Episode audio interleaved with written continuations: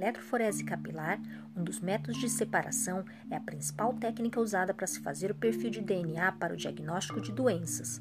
Uma aplicação é a detecção precoce da doença de Lyme, uma doença bactericida transmitida pela picada de um carrapato de cervo, que é o carrapato de pernas pretas. Os carrapatos tornam-se infectados alimentando-se em ratos que carregam a bactéria. Nas áreas de florestas, os carrapatos podem mover-se de pequenos mamíferos para cervos e para humanos, onde eles podem provocar a doença de Lyme.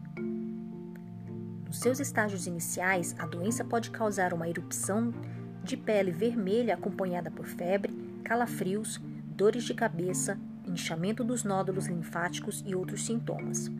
O diagnóstico precoce é fundamental porque a doença de Lyme pode então ser tratada de forma eficaz com antibióticos antes de tornar-se crônica e debilitante. O desenvolvimento dos testes de diagnóstico para a doença de Lyme tem levado os pesquisadores a aplicar a metodologia de perfil de DNA para identificar a bactéria responsável.